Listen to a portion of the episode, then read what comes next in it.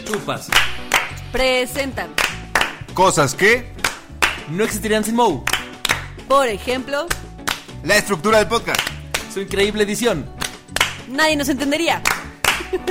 Porque estaremos bien borrachos. Como ahorita. No, no es cierto, no estamos borrachos.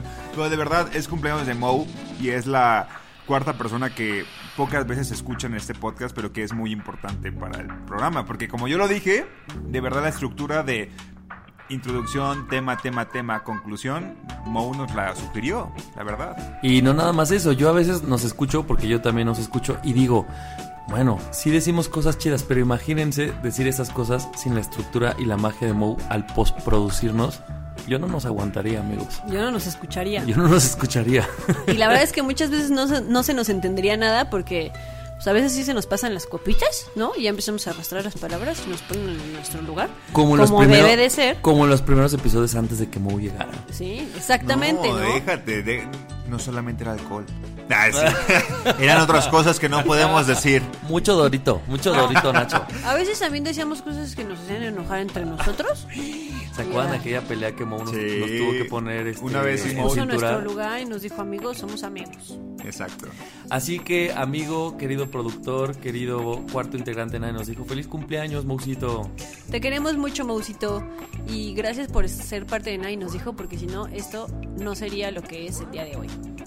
Y no te olvides que tú y yo somos los jóvenes, 31 años. Feliz cumpleaños, te amo. Eres el más joven. ¡Te queremos! Bye.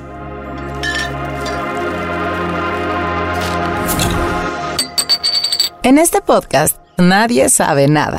Pero es que este podcast no damos respuestas. O, mejor dicho, sabemos lo suficiente y aprendemos en el camino. Esta mesa es una mesa libre, Libre de de juicio. juicios. juicios. Libre de juicios. A veces somos jóvenes Y vamos a tener como una clave entre nosotros para avisarnos cuando íbamos a tener sexo o algo así. adultitos Amigo, siento que me voy a quedar pelón. Eventualmente, en 5 años. y adultos. Si me desvelo me canso más y las crudas me pegan más fuerte. Nadie nos dijo que al llegar a grandes no lo sabríamos todo, ni lo querríamos saber. Y dije, güey, ¿cómo es posible que neta no sepa esto, no? Aquí hablamos de la crisis de la edad, lo complicado del trabajo, los corazones rotos y chismeamos mucho. chismeamos mucho. Porque sí, sí nos gusta el chisme. Nadie nos dijo. El podcast para sentirte acompañado en la etapa más larga de tu vida, la adultez. Prevenidos en 3, Con Nani, Nando y Javier. 1. Nadie nos dijo. Hoy quiero meter dos temas en uno mismo porque se relacionan con... Porque tengo exceso de temas, sí. No, Qué presumido. Con tu tarjeta de crédito o con una tarjeta ¿Con la de terminal. Híjole, mejor no hablemos de mi tarjeta. No, no tiene nada que ver con eso, pero eh, el otro día me pasó y, y quiero preguntarles si les ha pasado que están en una, imaginemos que los tres vamos a comer o a cenar, entonces dividimos y tú eres el primero, yo soy el primero en pagar y digo, ah, bueno, 150 más el 10, ¿no? Y entonces luego viene Ana Ortiz y dice, yo 150 pero más el 15. Y tú te quedas como idiota así de, güey, soy un marro, debí de haber el- dado el 15 y como que no es que sea una competencia, pero se vuelve, Sí, sí, sí, ¿no? Y te quedas como idiota. Eso o al revés, que tú estás pensando, pues voy a dar el 10 y el de antes te dice el 15 y Del tú, 15, maldito ajá, eso es peor, güey. Eso sí es peor. 15. Sí, porque Pero yo sí me obligo a dar el el 10. 15. Yo, yo al- eh, como dijo Ani, yo sí me obliga a dar el 15, güey, porque pendejo, o sea, podré no tener dinero, pero a mí no me hacen Pero a mí no me vas a decir nada. No me va a hacer menos, ¿eh? Es que yo no sé si me ha pasado al revés, o sea, como tú dices. A mí sí me ha pasado. No, a mí también me ha Pero pasado. qué coraje, güey. Pero, ¿sabes qué? A mí me pasa que cuando yo soy la primera, doy la. Yo, yo me convierto en esa persona que da la propina alta, porque entonces siento que todo el mundo está viendo así. Porque como eres la primera, así todo el mundo está viendo. ¿Qué, qué, cuánto vas a dar de propina, no? Para ver cuánto dan ellos. Y siempre digo como, ¿qué tal que doy el 10? Y piensan que Luego soy hay una gente que da cifras raras, ¿no? Así como más el 12. ¿No les ha pasado 12 como también. número? Hay se puede, raros. amiga, dile. Sí, Sí, puede. hay, gente ¿Sí? que- hay mucha Sí, gente que da el 12 y yo digo, como que te quieres ver cool, pero no tan cool. Siento que el 12 es como ahí. No, y en estas como maquinitas que ahora pones en tu, en tu, bueno, que son aplicaciones que pones en tu celular, viene así, eh, do- No. 10, 12, 15 y no sé qué. Apliquen la, la que no falla de te lo dejo en efectivo y le dejas 10 pesos. no, no es cierto, no es cierto. Bueno, esa era una, el primer tema con la terminal. Y el otro, que hoy me pasó que fui a la farmacia, porque 32 años. Y entonces por este, fui por un tratamiento gastrointestinal. y ya. Pero me pasa muy seguido en lugares, ya te pone, ingresas la tarjeta, tienes que poner tu NIP. y la vendedora, el vendedor, actúa de una manera así como de, yo no quiero ver tu NIP y entonces es como, póngalo. Güey, eso, eso amo. Pero yo digo, actúan muy cabrón. Y yo digo como, relájate, o sea, no pasa nada. De hecho, yo tuiteé una vez o se eso. ven las uñas así. Yo una vez tuiteé que, que justo me cae muy bien la gente que cuando pones el lip se voltea así como un drama Dramático. enorme, güey. es un dramón, ¿estás de acuerdo? Así. Como si, exacto, como si necesitaran casi salirse de la habitación para no ver qué estás poniendo, ¿no? Y es como, solo así, haz los ojos para arriba y ya. Sí, Con volteate, eso. pero como que es así, tu NIP. Sí, como de novela. Pero al final esa gente me cae bien porque digo, está comprometida Súper con, que tú te sientas cómodo. Claro. Yo, yo con casi, que no casi. tengas al fin- miedo. sí, sí, sí. Yo sí le doy mi- mis tres dígitos de atrás. O sea, yo sí le digo, amiga, Te lo ganaste. Úsalo, úsalo. Socorro de farmacias del Úsalo ahorro. sabiamente. Usa esta información sabiamente. ¿No les ha pasado que a veces pagan y están borrachos de esas veces que van como uno... No, Oxxo no pasa, ¿no? Pero como que van a algún ¿Que vas lugar y ya están... en Oxxo? Sí, no, sobre pasado. todo que, que van como a un bar y ya está medio, medio pedocles. Medio- a medios chiles, sí. Medio- medio chiles. Y este... Pasado cucharadas, dijera Ana. Y les traen la terminal que es un teléfono. O sea, un teléfono les dicen, están volteados los números. Y tú, ah, cabrón. Y tú bien borracho, como sin saber cuál es tu NIP. Y así como que se te va el mundo cuando los números están volteados, Y es güey. que según yo lo hacen por seguridad para que no vea Sí, la claro. Eso nunca me ha persona. pasado. Sí, güey, haz de cuenta que. O sea, la terminal tiene los números al revés. Ajá, no, no, no, no es No una- al revés, al revés, sino en desorden. Ajá, Ajá, o en sea, desorden. ah, puede estar ok. acá. Sí. Ah, no, Entonces ¿te tú así Eso como, nunca me ha ah, pasado. cabrón. Sí, sí, sí. eso es-. Es por seguridad de uno, pero eh, con, con alcohol. mm, Sí, con alcohol, sí, Yo sí, sí. acabaría está muy bloqueando mi tarjeta. Así de, ya no puedes pagar porque bloqueas tu tarjeta. Güey, sí me ha pasado, sí me ha pasado como que digo, no, espérame, en el segundo intento que lo hago mal, sí digo, espérame, déjame lo repito en mi cabeza. Y te lo juro que lo tengo que hacer como Y en mi tú, a ver, cabeza. te lo dicto y ponlo tú. Te lo digo, eh, bueno, tú es mi cumpleaños. Es que, pero es que, No es cierto, no es pero es que cierto. te va- tal vez hay gente que en lugar de, ap- de aprenderse el número se aprende como Sí, ya el lo haces orden, en la línea, ya lo hacen automático, exacto. A mí alguna vez me pasó, eso es muy gracioso, pero una vez me pasó que un día estaba tan cansada, tan, tan, tan cansada, que no me acordaba de, el, de cómo desbloquear mi celular, del número para desbloquear mi celular. Y yo decía, es que no me acuerdo así. Y pensaba y pensaba, y yo no me acuerdo, no me acuerdo que estaba así muerta. Y como que cerré los ojos y dije, a ver, ¿cómo le hago normalmente? Y lo puse, pero por, Por el memoria, por- como memoria muscular más que como por el número. Y le diste. Y le di. Guau. Y lo pude desbloquear. Es que creo que podemos ser más así. Sí. de- que esa es una memoria visual, ¿no? O Mm. muscular. Pues sí, ¿no? Porque es más como de los movimientos más que de de estás viendo qué botón picar, es como del movimiento que haces. Claro. ¿Quién es? O de hecho hay unos No sé celulares ahora ya que para desbloquear pues ya no es de números, sino ajá, haces es como como una figurilla. O el dedo o la cara también. Pero por ejemplo, a mí me ha tocado Eso desbloquear muy- celulares de, de amigos y más bien, exacto, me aprendo Ajá, como el patrón. el Así patrón, de sí, sí, sí. izquierda, derecha, sube, aquí por una palomita aparece. Es como si hicieras una Z y luego la cierras Sí. y no sé qué y tú what. A mí, sobre eso, me ha pasado que a veces en mi cabeza digo, güey, son demasiadas claves las que tengo que memorizar. O sea, no puedo, no puedo con una más. O sea, como que en el momento sí he pensado de que, ¿y qué pasa si en algún punto eh, se me olvidan? O sea, no me acuerdo cómo entrar a, a algo. O sea, porque, pues por eso, o sea, lo que te recomiendan es hacer una contraseña diferente para cada cosa, ¿no? No, Pero bye, la neta ¿quién? es No, que... bye, nunca. O sea, si a mí me cachan cuál es la mía, ya entraron Ya, a todos, todo, ¿no? a Hasta mi banca. Yo tengo una para todo, exacto. Sí, yo también. Sí. ¿Sabes a es mí que es me- demasiado, me son choca? demasiadas. Luego yo dije, me voy a aprender dos en mi vida para cuando tengas que cambiar una por seguridad ponga otra. Pero ahora en cualquier lugar, creo que se lo habíamos dicho.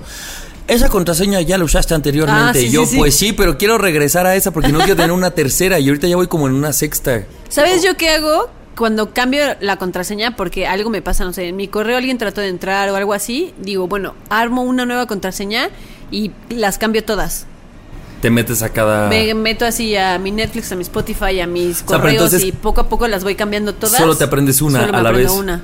¿O ¿Qué, qué tal esas aplicaciones estúpidas que te dicen, tiene que tener una mayúscula, un guion bajo, tres Y números? termina con un asterisco y tú. Exacto. Es como... No Entonces mames. ya hago las contraseñas que tengan todo. Mayúsculas, minúsculas, este. O sea, ya la haces elaborada. Elaborada A para ver, por ir ejemplo, ¿cuál es todo. la tuya ahorita? Miren, anoten. Saquen pluma y papel. Eso, eso sí se las voy a Es decir que es una gran, es una gran aplicación. De verdad activen en todas sus cuentas la verificación de dos pasos. Hay una aplicación que de Google que se llama Authenticator, que es literal, la vinculas y ahí tú como a cada aplicación que tú metes una contraseña, aunque sea una contraseña de 1, 2, 3, 4, a huevo te tiene que pedir un código que va a estar en tu aplicación. Entonces, siempre va a pedirte, aunque te quieran hackear, ocupas el número de que, que la tienes en la Oye, aplicación. una pregunta, si pierdo mi celular. No, pues. No, pues eso es para gente, es para cierto tipo de gente. Sobre todo. También tú tienes canal. no mejor anótalo en una hoja y guárdalo con tus sobrecitos de dinero. Ab- Abajo del colchón. Te lo juro que hasta mi cuenta de Amazon yo la tengo así vinculada y de hecho todas las cuentas que llevo de redes de mis clientes trato de decirles también lo mismo, como que las cuiden así porque si no es bien fácil que te hackeen. Sí, Muy fácil. sí, me imagino. Háganlo, háganlo. Oye, ahorita que estabas diciendo como, imagínate que se me olvida mi contraseña, me acordé que hace poquito vi así como mis recuerdos en Facebook, que alguien puso, que estábamos viendo hace muchos años, la película de The Vow, la de Channing Tatum y Rachel McAdams, que Ah. a ella se le borra la memoria Sí, sí. porque tienen un accidente. Y que yo hice el comentario como de, güey, imagínate que eso te pasa, ¿cómo vuelves a entrar a tu Facebook? güey, sí. Claro. Imagínate, se borra la memoria y pierdes todo.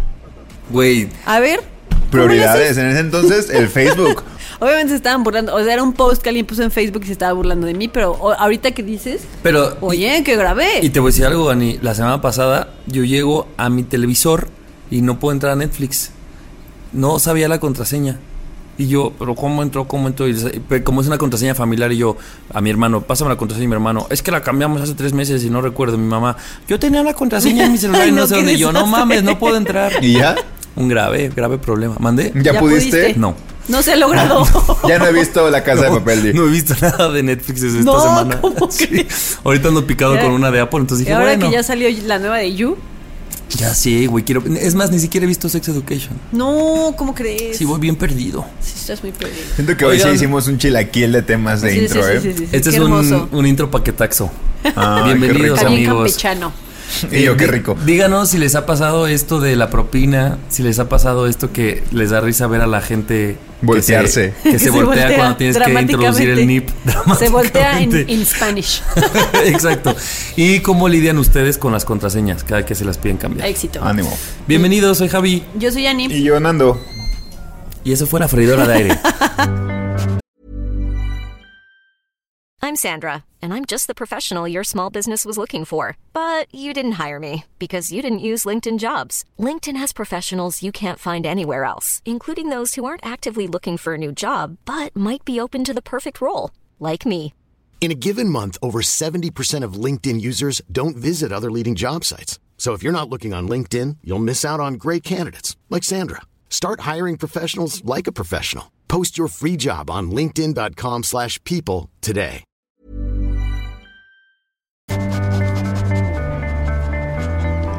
No, Kiwi, no. Oye, disculpa. ¿Tendrás una bolsita extra? Es que se me acabaron las mías. Nadie nos dijo. Hace unos días decidí cerrar una vieja herida que tenía yo en mi ser. ok. La situación es la siguiente. Hace muchos años salí con un chico que me gustaba mucho. Las cosas no funcionaron, dejamos de salir, él tu- tuvo novia y después en algún punto nos reencontramos. De hecho hay, hay un hay un tema que, que saqué de nadie nos dijo, del- de los abrazos. Ah, Un chico que me encontré en, en el metro y que nos abrazamos y no sé qué. Y entonces ahí Tercer como episodio, que... ¿eh? De la historia de nadie nos dijo. Sí, sí, sí, de los Sí. primeritos. Como que reconectamos y medio que medio salimos, pero no. Y al, al final las cosas pues no se dieron, ¿no? Y por alguna razón, como que para mí fue algo que nunca terminé de cerrar. Nunca lo platicamos, solo dejamos que las cosas se apagaran y así nos esfumamos, uno de la vida del otro, pero nunca nos sentamos a hablar como de, no, pues mejor ya no hay que salir o esto, el otro, solamente lo dejamos pasar, ¿no? Y a mí me pasa que si yo no hablo las cosas, si yo no, eh, o sea, me siento con la persona a decir, pues está pasando esto, lo otro, o sea, de mi parte, o sea, de la, de la parte de la otra persona, como que algo queda en mí inconcluso que me puede afectar, o sea, que ahora me doy cuenta que me puede afectar en un futuro. Entonces, por X o Y razón de mi presente, esta situación con esta persona con la que yo salí hace muchos años me estaba afectando. Y es una persona con la que yo me llevo bien. O sea, no somos los mejores amigos, no es que nos escribamos para contarnos lo que nos pasó el viernes eh, o lo que sea, pero nos llevamos bien. Entonces eh, decidí escribirle como para que platicáramos, pues, qué, o sea, para yo saber cuál era la versión de su parte y que él supiera cuál era la versión de mi parte, como para cerrar eso que a mí hoy en día todavía como que se me, sí, como que se me detonaba, ¿no? Y ya le escribí y lo platicamos y la verdad es que puedo decir que fue la mejor decisión que pude haber tomado porque fue una plática muy bonita. Te tranquilizó. A mí me daba mucha, como mucho nervio, ¿no? Porque eh, esta persona en este momento tiene novia. Entonces yo dije, bueno, ¿qué tal que se saca de onda? Cree que yo, pues no sé, quiero volver a salir con él o la novia se enoja o no sé, ¿no? no como que no sabes qué vas a esperar. Y dije, bueno, igual es algo que yo necesito hacer. Lo voy a intentar a ver si a ver qué sale, ¿no? y lo platicamos porque yo en algún punto pensé que em, como que él se había aburrido de mí. Entonces eso era algo que a, a, mí me costaba trabajo dejar ir. Como que si yo salía con personas y de repente las cosas empezaban a pagar, aunque yo tampoco quisiera, eso me empezaba a brotar, como de es que yo estoy aburriendo a esta persona, no está funcionando por esto. Y, eh, o sea, no digo que sea la única razón por la que me brotaban estos pensamientos, él, pero sí era una de las razones importantes. Entonces como que dije, qué, qué padre es, o sea, qué padre poder hablar con una persona después de muchos años, que ya tienes la madurez de, de hablarlo, ¿no? Porque lo, justo nos decíamos, como, la verdad es que en el momento ninguno de los dos tuvo la madurez de sentarnos y de decir las cosas, ¿no? De yo decirle, oye, güey, ¿qué está sucediendo? ¿Por qué las cosas están esfumando? O el de, oye, ¿sabes qué? Me está pasando esto, yo prefiero que ahorita no estemos saliendo, simplemente lo dejamos pasar y nadie tuvo como... Y cada quien interpretó, yo creo, ¿no? Sí, cada quien interpretó lo que quiso interpretar y cada quien se quedó con una idea errónea del otro claro. y así seguimos así nuestras vidas sin, sin saber lo que realmente la otra persona pensaba. Entonces, o sea, está padre, pienso que a lo mejor no en todas las situaciones se puede hacer eso. No, yo sé que no con cualquier persona con la que he salido hoy en día puedo acercarme y decir como, "Oye, vamos a platicarlo porque nunca lo hicimos." Pero a mí me parece muy cañón como por una simple plática que no se tuvo, todo lo que puede re repercutir en tu vida. Claro, como sí, el fantasma que vas arrastrando. Ah, un fantasma que vas arrastrando durante años por no sentarte y decir, está pasando esto, yo me siento así, ¿qué está sucediendo? ¿No? Por no ser claros. Y bueno, ahora yo como que Oye, y era, tuve el valor obviamente no era nada de lo que pensabas. No, por supuesto que no. No. ¿Se, ¿se acuerdan O sea, lo que supuesto que no. Lo que Sí. me hubiera evitado durante años, ¿no? Que aparte pues es una cosa que se acumula, porque no sé si a ustedes les pasa, piensas que, no sé, dejaste de salir con una persona por X razón y en un futuro cuando te empiezan a pasar cosas similares, como que vas apilando todas esas situaciones a la misma razón. Que si en el momento lo hubieras resuelto, le puedes, a las nuevas situaciones les puedes encontrar diferentes razones o les puedes encontrar la razón verdadera. Claro, lo pones en el mismo lugar y lo pones en el mismo más lugar y y entonces y empieza a pesar más. más y más y Claro. más. Y si lo hubieras hablado desde el principio, eso no te hubiera pesado tanto. O sea, imagínate que esto fue literal como el episodio 3, nadie nos dijo, y duraste 110 Imagínate. episodios con esa, güey. Qué pesado. esa espinita, sí, claro. claro. pero ¿se acuerdan cuando hablábamos de las maletas que cargamos y los problemas y todo eso? Imagínense que esos problemas, pues en realidad cuando lo hablábamos en ese momento, pues son problemas y son maletas que cargamos porque tienen peso. Este no tenía peso. No Esta tenía era una maleta que ibas cargando, pero que estaba vacía, porque en realidad no era como inconcluso. La cargabas y te estorbaba. Yo me estaba imaginando que pesaba, pero Bueno, realmente pero no pesaba. cargando, o sea, Pero, para, pero para Ana sí era un peso, pues. Sí, sí, sí, Sí, sí, exacto. sí. Sin pero, sin- innecesario. En esta analogía, cuando la abres es nada. No hay O nada. sea, no hay nada. Pero sin embargo, era peso para Ani.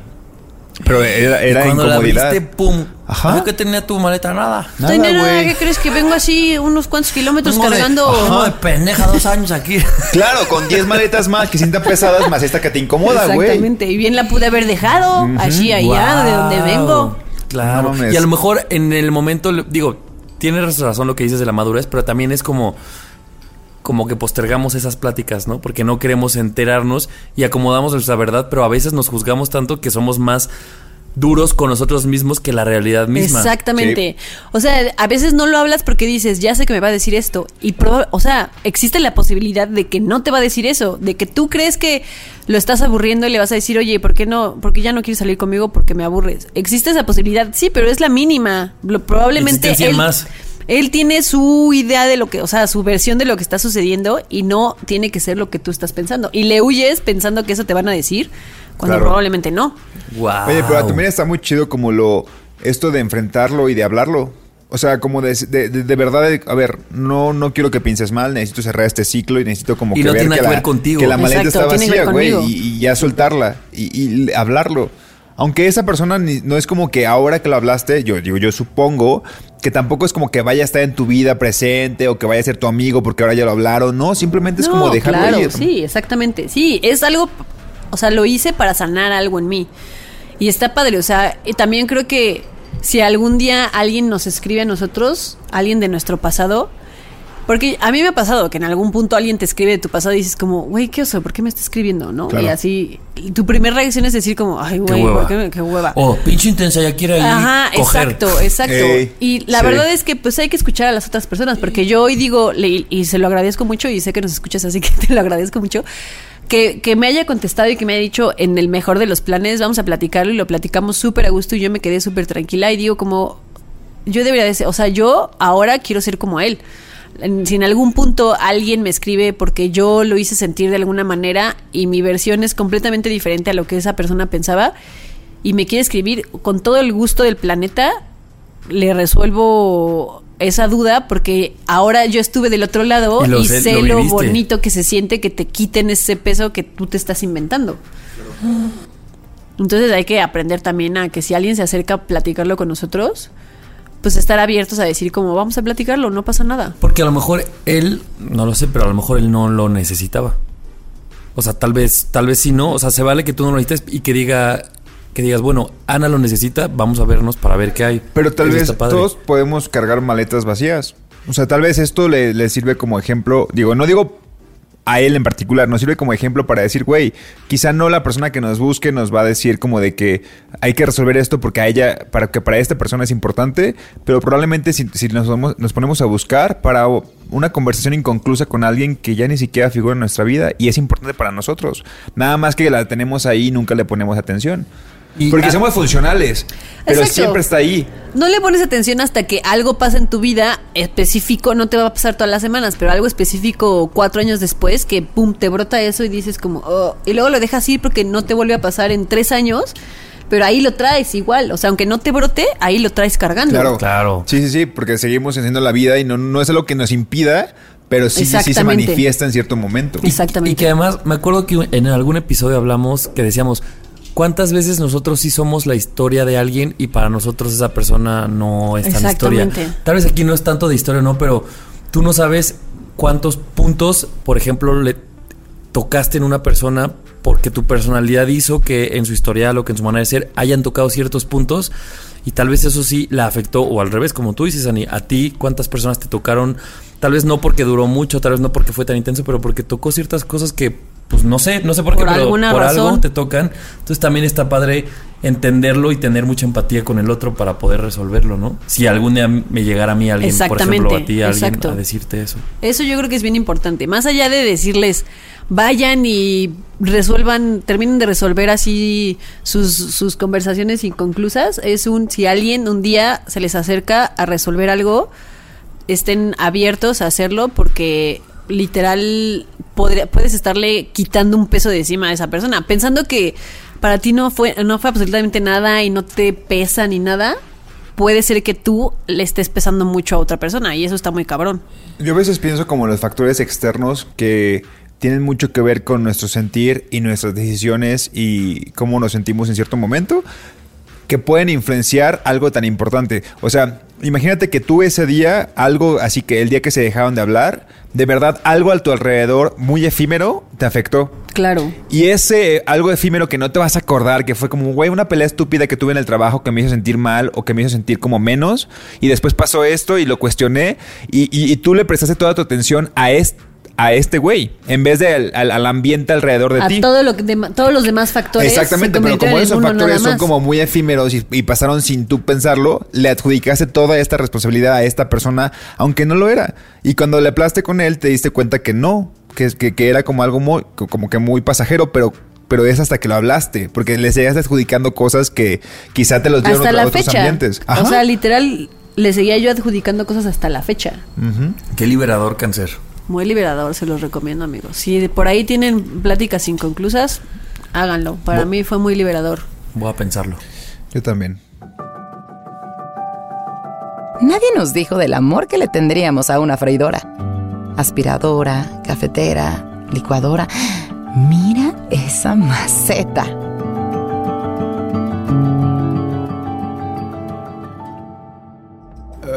Pues las últimas semanas estuve en Colima. Eso quiere decir que estuve viendo mucho a mi familia, a mi mamá sobre todo. Y mi mamá desde hace mucho tiempo tiene como esta idea de ya dejar el negocio que tiene y, y viajar y comprarse como otro lugar para vivir, ¿no? Porque digamos que el negocio está en, en su casa y quiere dejar esa casa para ampliar el negocio e irse a vivir a otro lugar, ¿no? Pero evidentemente pues la gente que, que va acercándose a una edad, mientras más grande, menos créditos te dan, ¿no? Sí. Entonces, pues también eso tiene mucho que ver con el quién te apoya para poder sacar un crédito, ¿no? Y se acercó a mi hermano, y no voy a dar más detalles, pero el punto es como que mi hermano quizá a la hora de... Mi mamá quería una casa que ya está vista y que en realidad ella la va a pagar, o sea, con su pensión, o sea, ella va a encargarse de pagar esa casa o ese crédito. Pero mi hermano le daba una sugerencia de decir, no, no, no, no, no, esa no porque está así, así, así, o, esta, o le daba como muchas vueltas a esa decisión Pero que tu hermano iba a ser el, el que iba a sacar el crédito. Exactamente. Y tampoco es como que le afectara mucho, o sea, era un crédito que mi hermano le dan entre varios. Entonces era como de, como que él le daba mucha opinión sobre la decisión de mi, de mi mamá. Cuando a mi mamá ya le había gustado mucho esa casa y, y mi hermano no iba a poner un peso, simplemente iba a darle el crédito. Porque pues en realidad mi mamá ya no es tan fácil Candidata. que le den una, ¿no? Uno. Este... Entonces yo le decía justo a mi mamá que, digo, yo no se lo puedo dar porque estoy como en otros trámites y así, pero el punto es como yo le decía, si es la única posibilidad que tiene, la verdad es que yo siento que mi hermano no debería de cuestionarle mucho. O sea, a menos que mi hermano diga, es que no lo puedo hacer porque ese crédito yo lo voy a usar para otra cosa, como es mi caso, entiendo. Pero si ese crédito está libre y podemos apoyarle, creo que es válido, pero creo que también es válido no cuestionar esos sueños, ¿no? Esa, esos objetivos que mi mamá tiene, ¿no? Y me puse a pensar justo en, en los sueños que la gente mayor a nosotros tiene y que en algún punto pausó por nosotros. O sea, estoy hablando de, mis, de los papás o de tíos que de repente se hicieron cargo de nosotros o abuelos, yo qué sé, y que de repente hicieron cosas por nosotros y que eso sacrificaron como grandes años de su vida y se limitaron de muchas cosas como para darnos todo, como para que llegue un punto en el que financieramente ya no son candidatos o candidatas para un crédito. Y como, exacto, y es como, güey, ¿por qué entonces estamos cuestionando sus sueños? O sea, ahora tendríamos que apoyarles. O sea, así Como como, ellos lo hicieron con como- nosotros. Porque exacto. cuando ellos estaban en esa edad, pues ellos decidieron ver por ti. tuvieron por otros, prioridades ¿no? que fueron, pues evidentemente sus hijos, ¿no? Entonces, como, como que los 30 también son esta edad en la que pasa eso. Sobre todo si somos los más chiquitos como yo, ¿no? En el que dices, la neta es que creo que mi mamá está, está entrando en esta etapa en el que es muy raro esa edad de los, de los casi 60, ¿no? Que es, ella va a tener como una pensión chida. Pero ¿qué haces? Porque entonces tampoco esa pensión es como de que te pueda servir para dar y pagar una casa de contado, evidentemente. Ocupas un crédito. Pero los créditos ya no eres una persona que tú puedas acceder a ellos, pues porque tienes edad avanzada. Exactamente. Entonces lo que tenemos que hacer es, si recurre a nosotros, dejar de cuestionarles qué es lo que quieren hacer con ese dinero. Simplemente apoyarles en ese sentido de, ok, es como si te prestara mi, mi, mi, mi, mi edad. Simplemente, lo Claro. único. Wow, Mi claro. nombre y mi edad. Sí, Eso. mi nombre y mi edad. Porque ni siquiera es como que yo lo vaya a pagar. Porque ellos, en un buen, en, en- en- en un buen, este, digamos que les fue bien, pueden pagarlo y costearlo, como mi mamá lo puede hacer. O sea, no es como que mi hermano vaya a tener que pagar eso, sino que simplemente se puede hacer. Y yo creo que es bien importante y creo que pasa mucho que cuando pides, le pides ayuda a alguien o alguien te hace el paro o lo que sea, ya cree que tiene derecho a opinar sobre lo que tú vas a hacer, ¿no? Que es lo que, lo que pasa con tu hermano. Y la verdad es que no, o sea, si, si tú vas a ayudar, hazlo bajo los términos de la otra persona. O sea, bueno, no, no bajo los términos de otra persona, porque al final sí estás tú involucrado, pero no puedes influir en su decisión de qué hacer con eso que tú le estás ayudando. Claro. Que tú le estás ayudando no te da el derecho a restringir o limitar o imponer tus ideas en, en la Claro. otra persona. Y es que si lo crees, creo que entonces ya nos ayuda. o sea, ya se vuelve otra cosa. Porque la ayuda es, es tú me lo pediste, ahí está, y tú haz lo que consideres. ¿no? Sí, sí, sí. Y, y también como que, o sea, vuelvo a lo mismo porque no, no, no, no soy yo esa persona, ¿no? No soy yo a quien, quien está sacando esto, pero si yo tuviera la posibilidad, diría, está bien. O sea, no voy a cuestionar eso.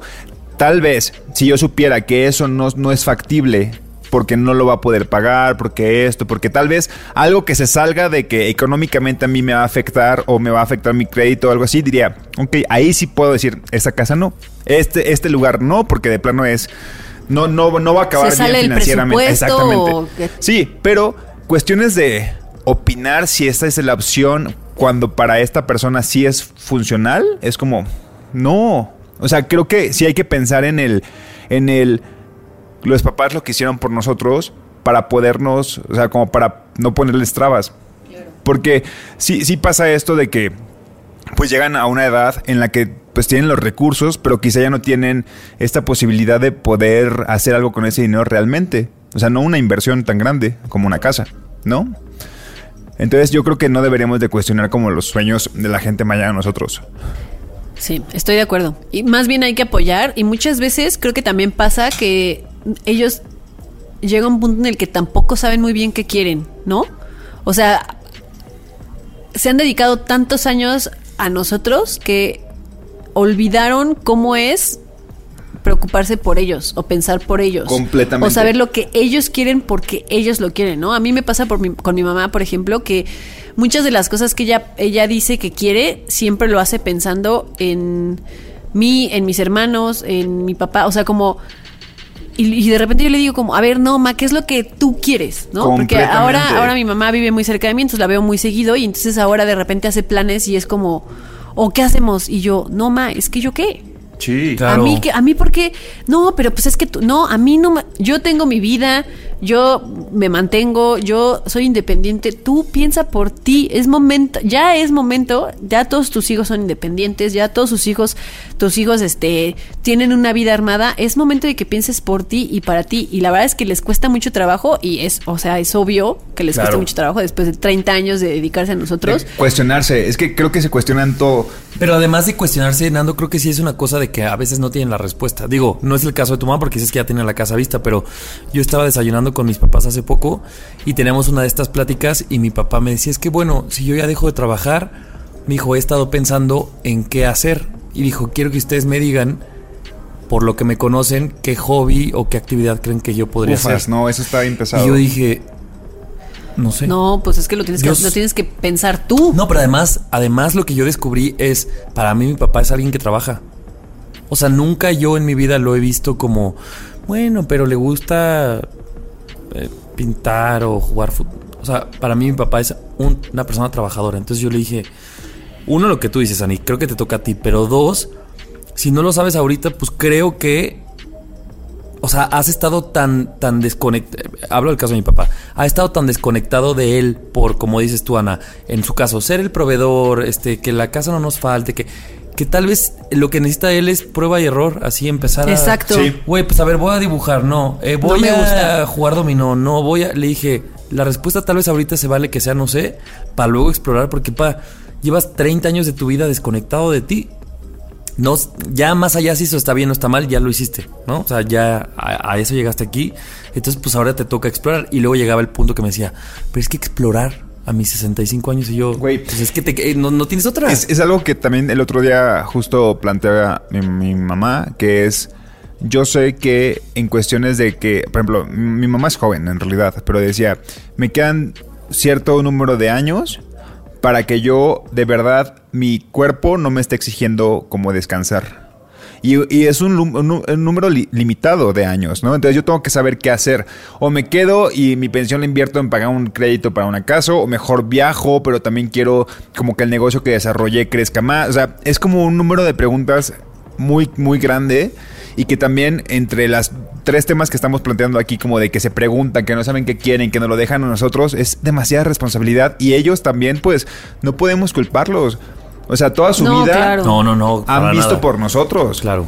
Porque pues acá mínimo tenemos, yo, Ani y yo tres hermanos y tú tienes dos también. O sea, toda su vida han estado, cuando no es con uno, es con el otro, es con el otro, es con el otro, y hasta en este momento tienen la libertad y ya no saben ni a dónde hacerse. Y es como por eso digo, ¿para qué llegan los mismos hijos a cuestionar ese pedo de qué Claro. hacer? Y yo creo que también es bien importante eso que decías, Javi, de a mis 60 años experimentar, ayudarlos a que se quiten esta idea de que ya tienen 60 años y ya no están No en edad puede. de Exacto. experimentar e irse a una clase de pintura. A ver, digo, ahora estamos en pandemia, a lo mejor no es lo más viable, pero... Ya vamos a ver, saliendo. ve- vete a una clase de pintura. Claro. Y si eres el más grande de la clase de pintura, ¿qué importa? O, ¿quieres estudiar otra carrera? Estudia otra carrera. Aunque salgas en cuatro años y ya no te sirva para nada la carrera, eso no es lo importante. Lo importante es que hagas algo que te- a ti te haga sentirme, sentir bien, como tú como persona, como individuo, ya no como papá o como mamá, Claro. sino tú como Nacho, tú como Jackie. O sea, busca lo que a ti te gusta hacer y hazlo, solamente Claro. porque te gusta hacerlo, ¿no? Porque creo que tienen muy... eh, muy, en- muy, muy, muy clavada en su cabeza el ¿Cuál es el hacer beneficio de el esto? beneficio Eh, de esto. ¿Por qué? cual, Porque sí. siempre era pensar por nosotros, ¿no? El beneficio de que yo haga esto es que a mis hijos les voy a dar esto. Bueno, ahora el beneficio es que te hace feliz, punto. Y si te vas a estudiar diseño gráfico porque te gusta dibujar y te gusta diseñar y quieres aprender a diseñar, hazlo. Y vete cuatro años a estudiar una carrera, aunque seas el más Y grande hasta, del y hasta salón. peor aún, no imagínate importa. que eres muy malo. ¿Y qué? No vas a vivir de esto, no, No, vas a necesitar vender una prenda. Porque o sea, quieres. porque, ¿no? Porque quieres hacerlo y porque te hace feliz. Claro. Y sí hay que ayudarlos a que se quiten esta idea de que están ya muy viejos o muy grandes para experimentar cosas nuevas. Porque yo creo que es bien bonito ver a tus papás experimentando cosas nuevas y que, que los hagan felices. Ya sea viajar, comprarse una casa, Sí. meterse a clases de X o de Y. ¿Se acuerdan que en How I Met Your Mother había una, hay una madre que le llamaban la intervención? Claro. No sé, me pongo a pensar en que si será como una buena opción que los hijos, porque digo, yo no tengo hijos y no, no, no sé qué se sienta el hecho de hacerte sentir de que todo el tiempo tienes que estar velando por ellos, aunque ya estén grandes, ¿no? Pero tal vez el hecho de hacer una intervención los hijos con los papás y decir, todos, y decir, ya no necesito que te preocupes por mí. Claro. O sea, genuinamente no necesito, necesito que, te- que te preocupes por ti. O sea, que ya estás como, lo que quieras hacer, hazlo y ya no veas por mí porque yo soy adulto. Y ya no, ya, ya- no tienes que hacerte responsable. Pero ¿crees que funcione esa Pues no sé, o sea, no no, sé, porque de repente también me pongo a pensar en, no soy papá y siento que sí es, un- es una carga muy pesada para ellos. O sea, por más que digamos, es que tal vez es así, no sé, porque no somos papás, no sabemos el vínculo que se crea. Pero yo sí me gustaría como decir, güey, neta, haz lo que de verdad quieras. O tal vez no, de- no, ya no te preocupes por mí, porque creo que eso es imposible que lo Claro. dejen de hacer. Eso lo van a hacer hasta el día que desaparezcamos todos del- de este planeta. Hasta Sí. ese momento lo van a dejar de hacer. Bueno, tienes razón. Pero a lo mejor un cambia la balanza. En la balanza antes yo pesaba más, ahora pesa tú más. Sí. Está bien, preocúpate por mí y, y si un día piensas que necesito ayuda y me quieres ayudar, está bien, hazlo. Pero en tu día a día piensa primero en ti y después en mí. Claro. Ándale. ¿No? Le- Les conté cuando una vez fui a casa de mis papás, o sea, cuando ya no vivíamos ahí ninguno de mis hermanos, y pues tú ibas porque querías verlos también, pero también porque había esta cosa de, pues no quiero que se sientan mal de estar solos y sin sus hijos y así, y que llegué y mi mamá me dijo como, ay, es que tenemos planes, bueno, ya me voy. y se fue y yo sentí, pues no sé si culero, pero dije, qué gusto que me haya mi mamá mandado a la fregada. Sí, porque pues dije, sí. eso significa que ella un día dijo, ya basta de estar eh, Esperando esperando, a ver cuándo si el vienen a sábado van verme. a venir o no, pues yo hago mis planes y si vienen, chido, yo ya tengo otro cotorreo, carnal. Y no de estar cancelando planes porque vienen tus hijos y decir Claro. como, ay, no, ya voy a voltear toda mi vida porque ahí viene mi hijo. Y se me hizo raro porque la mamá que yo conocía lo hubiera hecho. Claro. Y me dio mucho gusto que no lo haga y se va. Y qué bueno, ¿no? O sea, qué bueno que lo hace. Y, y, bueno, no, nunca hablamos con ella, pero yo creo que sí tienes que, o sea, tienen que experimentarlo de repente para luego decir, mira qué bien se siente y seguir más y más y más queriendo más de eso. Sí. Y ese cambio de nosotros también tenemos que sentirlo. Como decir, ya no es la mamá, ya no es el papá que todo el tiempo estaba viendo todo por nosotros, pues, porque también ya es momento en el que ellos lo hagan. Claro, por sí aceptarlo mismos. y promoverlo, ¿no? Y promoverlo, sí, sí, justo. promoverlo. Eso, sobre Promotores, todo. sí, promoverlo. Promotores de, de- ¿Tienes planes? Sí. Ah, Vas. entonces vete a tus planes, no pasa Sí. nada. Te voy a visitar otro día. Ve y diviértete, ¿no? Porque luego hay, hay hijos que podríamos ser o podrían ser manipuladores, ¿no? Y eso no está chido. Sí. No lo seamos, güey. Sí, es verdad. Es Yo creo que Si todos hemos caído esto, en sí. algún punto en, en manipular y sacarle Sí. ventaja a nosotros a esta situación, intentemos hacerlo lo menos posible. Arriba promotores, abajo Promotores de los padres. Sí. Y si, si lo eres, pues ya deja de serlo. Ya, ya por favor, ya, deja que, que hagan lo que quieran que hagan. Que vuelen tus papás. Sí. Ah, exacto. Que salgan del nido. Hey, I'm Ryan Reynolds. At Mint Mobile, we like to do the opposite of what Big Wireless does. They charge you a lot, we charge you a little. So naturally, when they announced they'd be raising their prices due to inflation, we decided to deflate our prices due to not hating you. That's right. We're cutting the price of Mint Unlimited from $30 a month to just $15 a month. Give it a try at mintmobile.com slash switch. $45 upfront for three months plus taxes and fees. Promote rate for new customers for limited time. Unlimited more than 40 gigabytes per month. Slows. Full terms at mintmobile.com. Que salgan del nido. Me compré una lavadora y sin ayuda de mis papás. Nadie nos dijo. Mi tema eh, lo saqué, no sé si les ha pasado a ustedes que hay cosas que les incomodan, cosas o situaciones, pero que en realidad no saben muy bien el por qué les incomoda, entonces nunca ahondan más. Hasta que un día le pueden poner palabras y como que todo tiene sentido. Cuadra. Todo cuadra. Entonces esto recientemente cuadró y es por eso que ya lo puedo hablar y poner en el tema. Eh, me, durante mucha época de mi vida, tal vez no sé si prepa, secundaria, o sea, no tengo muy bien como qué época, pero vives como bajo el juicio de lo que tú crees que te corresponde hacer, ya lo hemos dicho, ¿no? Si eres hombre, si eres mujer, etcétera, etcétera, ¿no? Entonces como que de un lado yo sabía que no encajaba demasiado en un perfil de lo que me, me correspondía a mí por ser un varón, ¿qué tal esa palabra? un varón a los 17. Y entonces luego por otro lado encontraba gente que vivía muy, com- muy cómoda su sexualidad, o sea, personas homosexuales, ¿no? Y entonces como que yo no encontraba mucha afinidad ni de un lado ni del otro, tal vez más a veces para un lado, tal vez más a veces para, un lado, para el otro, pero siempre fue como una cosa en medio y eso siempre me incomodaba, como no encontrar un lugar, ¿no? Luego crecimos y entonces yo empecé a escuchar mucho eh, esta cosa de el, el gaydar o el radar gay. Que entonces... eh, Sí existe, ¿eh? que Nando, como un buen gay, dice que sí existe. Y entonces, pues era básicamente, desde mi punto de vista, y eh, obviamente es muy debatible, pero pues era así como un prejuicio del otro, ¿no? Un prejuicio de mis ojos ya están autorizados para decir quién sí y quién no, porque, pues porque yo soy y entonces yo puedo decir quién sí quién no. ¿No? Entonces cada que se ponían esos temas, aunque no fueran de mí, a mí me incomodaba porque ahora lo sé, era esta cosa de siempre yo estaba en una constante eh, necesidad de, de- de- de saber así como yo sabía que por ejemplo en una esfera heterosexual no encajaba mucho yo sabía que una en un en el gaydar podrían señalarme y yo decía es que no quiero ser ni de uno ni de otro pero no soy de otro Ni lugar blanco ¿no? ni negro. era muy complicado para mí y simplemente quedó ahí en una incomodidad que nunca resolví. Y hace poco estaba en un bar con unos amigos y vimos a una pareja hombre mujer y digo pareja porque se estaban o sea se tocaban sus partes Ah, pues, Pues ¿dónde en qué estabas? Pa' ir. Bueno, yo estaba en un motel, ¿no? O sea, se besaban, o sea, había como... Estaba en un cuarto oscuro, el joven. ¿Y cómo les veías? ¿Que traían lentes de visión oscura o qué? Qué tontos son. Claramente era una pareja, ¿no? O, o tenían como un contacto así de pareja. Y entonces yo estaba con un amigo que era gay y entonces él como con, con esta seguridad del gaydar dijo, ese güey es puto. Y yo lo veía y yo dije, pero ¿cómo sabes, no?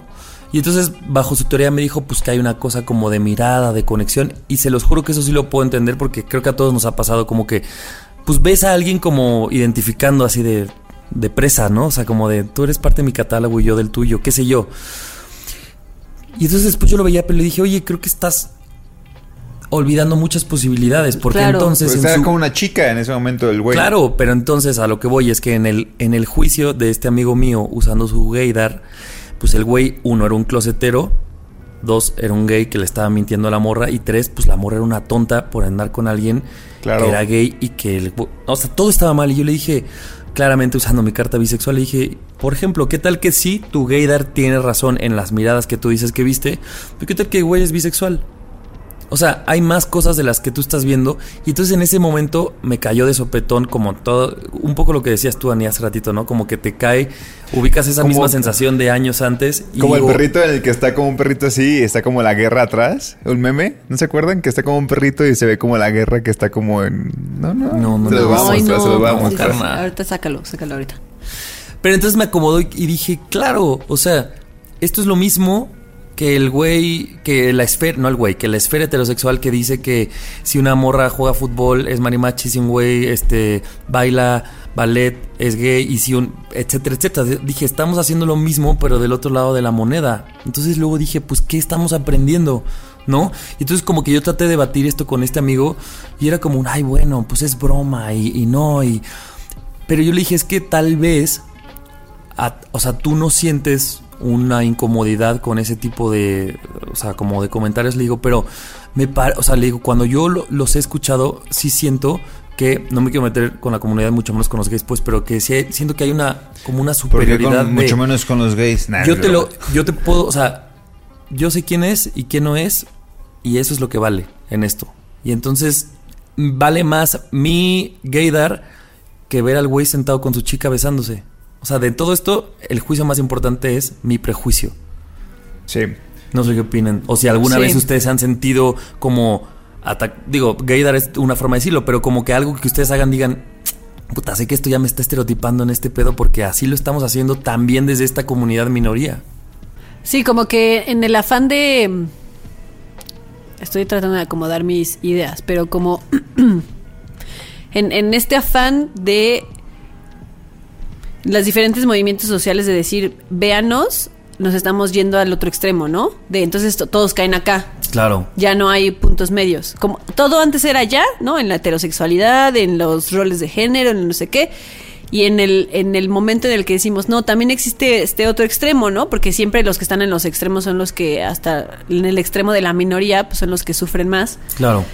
En, el- en este afán de decir, véanos a nosotros, ya empiezan a encasillar todo en el otro extremo, que tampoco está bien. Porque sigue sin, sin aceptar que hay matices. Que hay matices, y exactamente. entonces los matices nunca los va a ver ninguna de esas dos esferas y entonces tú siempre estás luchando por demostrar que eres lo suficientemente heterosexual o por demostrar que usó su gaydar y te tachó que no lo eres y es bien desgastante. Sí. Hasta que te- hasta que no te importa, pues yo, yo sé que cada vez me importa menos, pero sí cuando escucho eso y aunque esta, este comentario de este amigo ya no cayó en mí, reconocí dentro de mí que era como un, ay, otra vez se va a hablar de esto. Ay, Sí, otra vez es, se va a que, es que siento encasillar". que también dentro de la, de la comunidad LGBT y más, también ha caído como en, en, en casarnos con que solamente hay una orientación, ¿no? Que es la homosexual o las lesbianas. O sea, mujeres que le gustan mujeres, hombres que le gustan hombres. Y ya, ahí nos encasillamos porque fue como el primer paso que dimos que fue importantísimo. Claro. Fue muy importante y nos acostumbramos a él.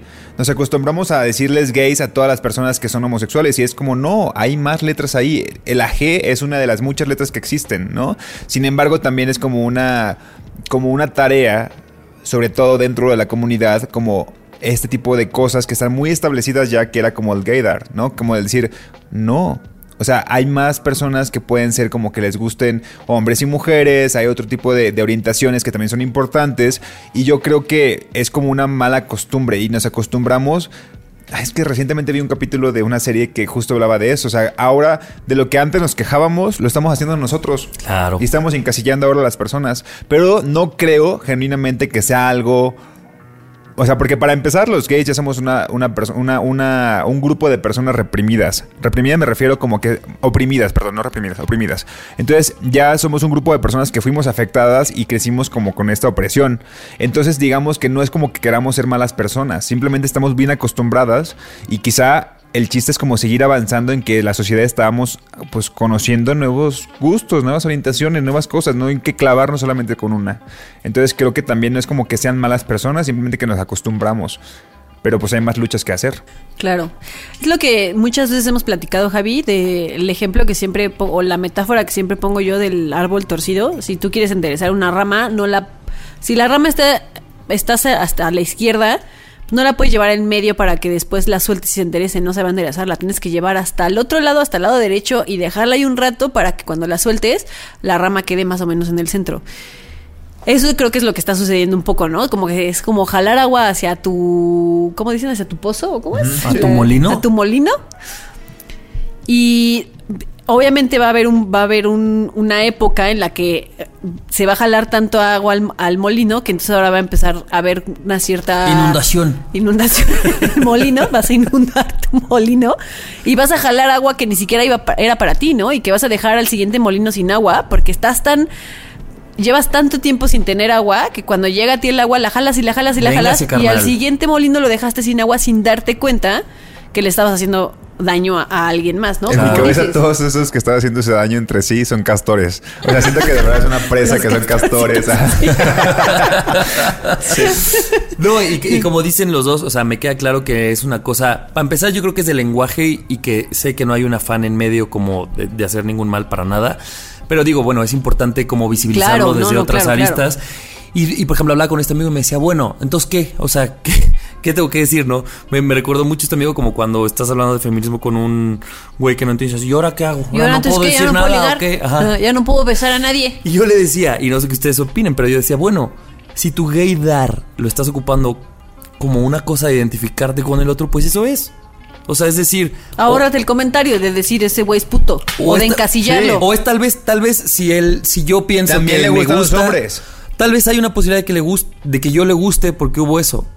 Eso es diferente, o, o tal vez, luego lo rebotamos, dijo, ¿qué, qué tal que el gaydar tiene que ver más con reconocer que son personas que se salen del molde común? Heteronormado. del molde, del molde heteronormado. Entonces tu gaydar tiene que ver con una cosa de este güey es más se puede vulnerar más porque por ejemplo luego hablé esto con una amiga y esta amiga me dice güey es una amiga heterosexual y me dice a mí me maman los hombres femeninos no hombres femeninos heterosexuales claramente yo decía, güey, ¿no habría más ejemplo así maravilloso de que hombres heterosexuales femeninos? Porque vendría justo a reivindicar esto, como, güey, tu gaydar en todo sentido podría romperse si tú me ves hablar de cierta manera, vestirme de cierta manera, comportarme de cierta manera y que al final mi preferencia no tenga que ver con todas estas cosas con las que tú Claro. estás viendo tu gaydar. O sea, eso- tal vez solamente es, sí me salgo del molde y tal vez eso ya no se llama gaydar, se llama un, ah, nos identificamos como minorías o como personas que queremos romper ese molde o qué sé yo y podría ser hasta más unión entre todos que volver a encasillarnos. Exacto. Sí, es que por ahí. Completamente de eh, acuerdo. Recientemente, como también hubo hubo una discusión de, de- de la RAE y este lenguaje que de repente usamos.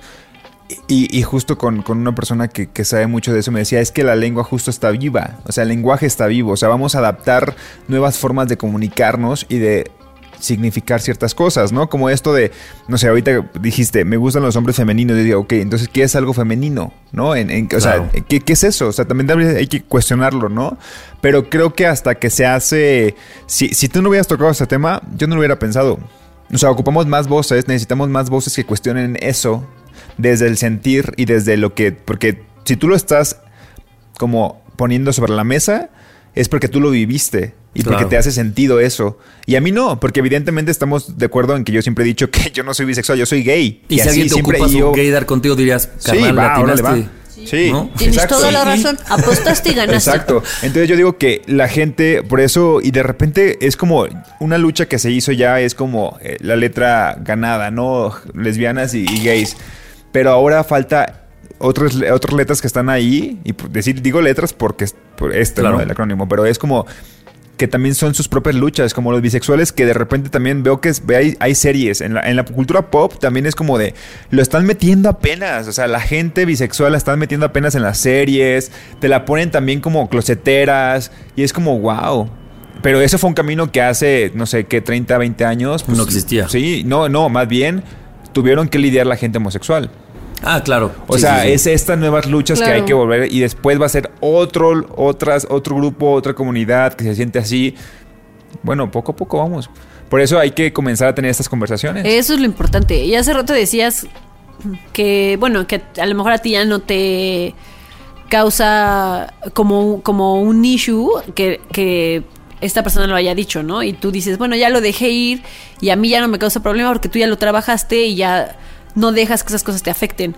Pero la cosa es que eso no es lo importante. Lo importante no es que no te afecte a ti. O sea, para ti sí, Claro. para ti como persona sí. Lo importante es justo que lo platiquemos y que hayan estas discusiones de decir como, a ver, pues tampoco la cagues. Yo entiendo que tú tuviste tu lucha y es muy válida y entiendo porque ja- otra vez jalas agua a tu molino. Lo entiendo perfectamente, pero aguas porque estás dejando al molino que sigue sin agua. Y entre jalar a tu molino ya estás ahí, sí, exacto. Exactamente. Entonces lo importante es, qué bueno que no te afecte, pero lo importante no es eso realmente. Lo importante es que todos empecemos a entender y a cuestionarnos lo que decimos y lo que hacemos, porque fuera de que sea solo el lenguaje o cómo lo dices o qué dices, pues es algo que y se une un poco con el con mi tema, eso que dices puede marcar a alguien Claro. Incluso la persona que estaba sentada en la mesa de al lado, el hecho de que este amigo haya dicho eso, le, Le pudo marca. haber, re- lo pudo haber marcado, ¿no? A lo mejor es un ejemplo un poco extremo, pero puede pasar. No, total. El, el lenguaje tampoco lo podemos tomar tan a la ligera y decir como, ay, bueno, pues, ay, será solo un chiste y así. Bueno, esos chistes han llevado a gente a, a depresiones y a, y a Y situaciones muy oscuras. Entonces, Sí. es bien importante que, que tengamos estas pláticas y que un poco enfrentemos a, a nuestros amigos y nos enfrentemos principalmente a nosotros mismos de decir, bueno, pues sí, existen muchos más matices que un extremo o el otro. ¿no? Claro. Por eso me encanta que saques tu carta de bisexual. Y esta es una nota para Mo. Mo, por ejemplo, por favor, cuando Javier hable de la bisexualidad, quiero que metas un efecto que diga... Carta de bisexual. Igual yo con la de gay, así. Me encanta como esos efectos que le puedes meter. Oye, pero espérate, quiero continuar, o sea, solo concluir con algo y creo que, bueno, a mí me ha pasado y no sé si a ustedes, que justo es jugar esta carta no de bisexual, sino de progre. O, bueno, no sé si sea de progre, pero como de, yo ya soy una minoría, entonces yo ya, y estoy hablando por mí, Javier, yo ya me, o sea, permito cagarla más o permito ya no ponerle foco a estas cosas, porque tú no me vas a venir a mí a hablar de lo que es bullying, güey, o opresión o pasarla cabrón. Entonces, a veces, insisto, yo no estoy hablando contra la comunidad gay, solo quiero decir que no porque seamos a veces minorías o estos ciertos No nos da grupos pase libre.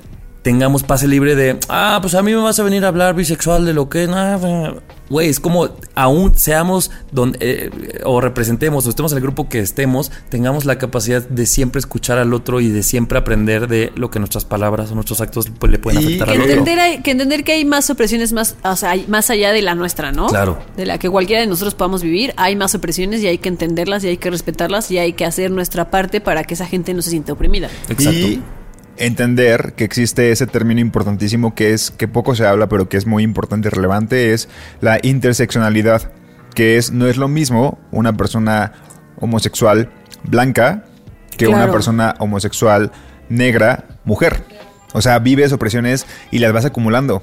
Y eso es justo la inter- interseccionalidad. O sea, no, no lo va a pasar igual de mal yo como hombre gay que otras personas Blanco. que... la- Claro. bla- hombre, hombre gay blanco que otras personas que viven otras opresiones aparte de, De ser de la comunidad. Claro. O sea, no hay que olvidar eso. Estoy de acuerdo. Suscribo. Bueno, gracias, desahogo. Las mejores pláticas surgen con chelas, con papas o con pan. Nadie nos dijo. Nay nos dijo que atrevernos a hablar de viejas heridas y abrirlas al mismo tiempo nos ayudaría a cerrarlas. Nadie nos dijo que hay maletas vacías emocionales que son sumamente pesadas. Poeta, Paulo Coelho. Mira, yo no supe resumir, ahí les va. Nadie nos dijo que si no sabemos qué tiene nuestra maleta, es necesario abrirla y examinarla para tenerlo consciente. En una de esas no tiene nada. No, pues ya, otro tema, otro A ver, ya saca tu libro. Querido diario. Nadie nos dijo que nos tocaría ayudarle a nuestros papás a encontrar las cosas que les gusten. Nadie nos dijo que no debemos cuestionar los sueños de las personas mayores a nosotros. Nadie nos dijo que nunca estamos muy grandes para empezar o continuar nuestros sueños. Nadie nos dijo que pasar tanto tiempo sin agua en nuestro molino podría llevarnos a dejar a otros molinos sin agua. Nadie nos dijo. Ana, espérate, pero es que Ana anda hoy on fire, ¿eh? A todo quiero suscribir. Dijo tres veces molino, no mames. Dije dos veces molino. Dos es veces. broma, es broma. Nadie nos dijo que por cada lucha ganada hay otras tantas que necesitamos entrarle al quite. Tú también estás muy listo hoy. No, pues ya, a ver. Nadie nos dijo que somos más que extremos. Dejemos de encasillarnos entre nosotros mismos. Éxito. No, también- muy también- bien, muy bien. Muy también bien, es muy sabio, mi chiquito, ¿Solo te la volaste Dale. en esa carta que hiciste? Solo la primera. sí te Querido mamaste. diario. Te voy a contar lo que hice Querido hoy. diario. bueno, a beber, ¿no? A beber. A beber, que hace Los mucho que no nos vemos. Bueno, antes de que se nos escuche la voz, nos vamos, amigos. Sí. Adiós. Nos escuchamos el próximo martes. Adiós, Ini. Adiós. Nadie nos dijo. El podcast donde hablamos de lo que en serio nadie nos dijo. Cada semana, nuevos temas de la adultez que deberían contarse. Con Ani, Nando y Javier. Nadie nos dijo.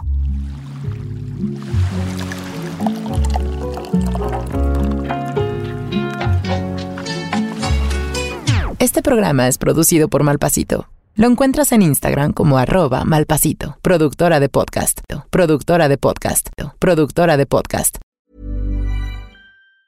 If you thought the only way to get a more defined jawline with natural looking results was through surgery, think again. Juvederm Volux XC is a non surgical injectable gel filler that improves moderate to severe loss of jawline definition and can help you achieve natural looking results with little downtime. Even better, this improved definition lasts up to one year with optimal treatment. No maintenance required. Improve jawline definition for a smooth, sculpted look with Juvederm Volux XC. For important safety information and to find a licensed specialist, visit juvederm.com. That's J U V E D E R M.com. Not for people with severe allergic reactions, allergies to lidocaine, or the proteins used in Juvederm. Common side effects include injection site redness, swelling, pain, tenderness, firmness, lumps, bumps, bruising, discoloration, or itching. There's a risk of unintentional injection into a blood vessel, which can cause vision abnormalities, blindness, stroke, temporary scabs, or scarring. Talk to a licensed specialist to find out if it's right for you.